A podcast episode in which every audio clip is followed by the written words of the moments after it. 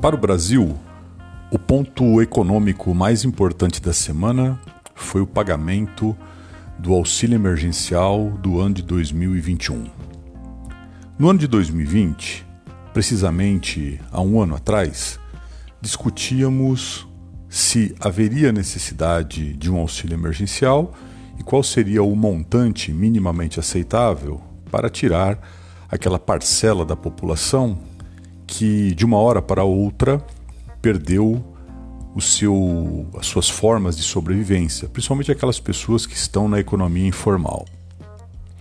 O governo inicialmente titubeou muito.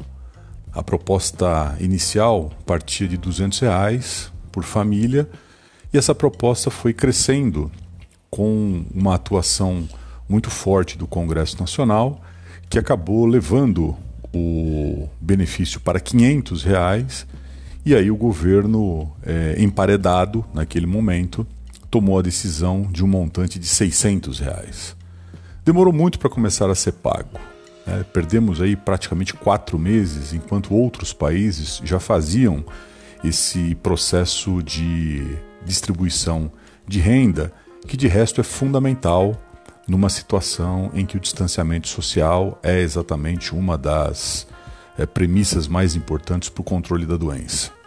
Ainda que de uma maneira muito lenta e muito titubeante, o auxílio emergencial surtiu um bom efeito no ano de 2020, evitando, por exemplo, que a queda do PIB fosse é, maior do que aquela que se materializou. Vamos lembrar que o PIB brasileiro caiu 4,1 no ano de 2020 e a previsão no meio do ano, portanto antes do auxílio emergencial, era de uma queda próxima de 9.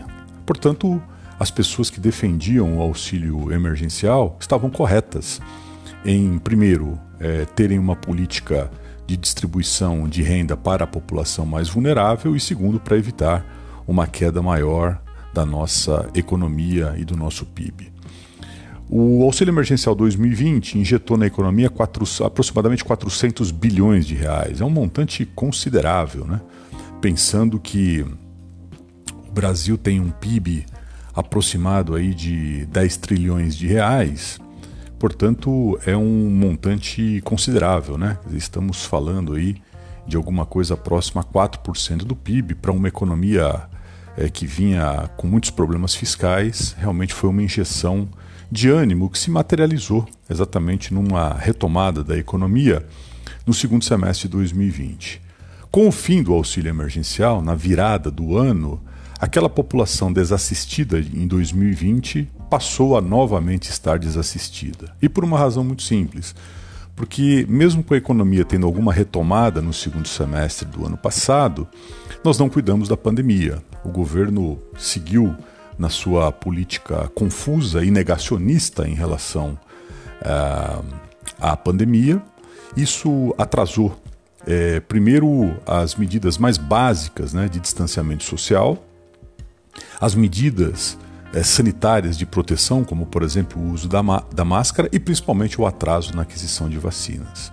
O resultado disso foi um recrudescimento da pandemia. Um ano depois, nós estamos numa situação pior do que tínhamos há um ano atrás, porque hoje temos mais do que 340 mil mortos e temos o sistema de saúde colapsado, o que não tínhamos o ano passado.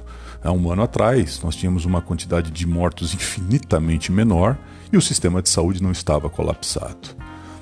O auxílio emergencial demorou para chegar novamente e ele, é, esse ano, é bem inferior do que o do ano passado. Ele vai injetar aproximadamente 44 bilhões de reais na economia, é, num, é, em patamares que vão de 150 a 375 reais, é, a depender da constituição familiar. Ele é, é, inferior ao ano de 2020 exatamente porque a situação fiscal do país é pior. Mas é, o governo deveria é, ter se antecipado a, o recrudescimento da pandemia e já na virada do ano continuar com esse pagamento. Isso possibilitaria talvez que a economia tivesse algum crescimento, ainda que modesto, no primeiro semestre, coisa que nós economistas acreditamos que não vai ocorrer. Toda a previsão é de um primeiro semestre de recessão no país.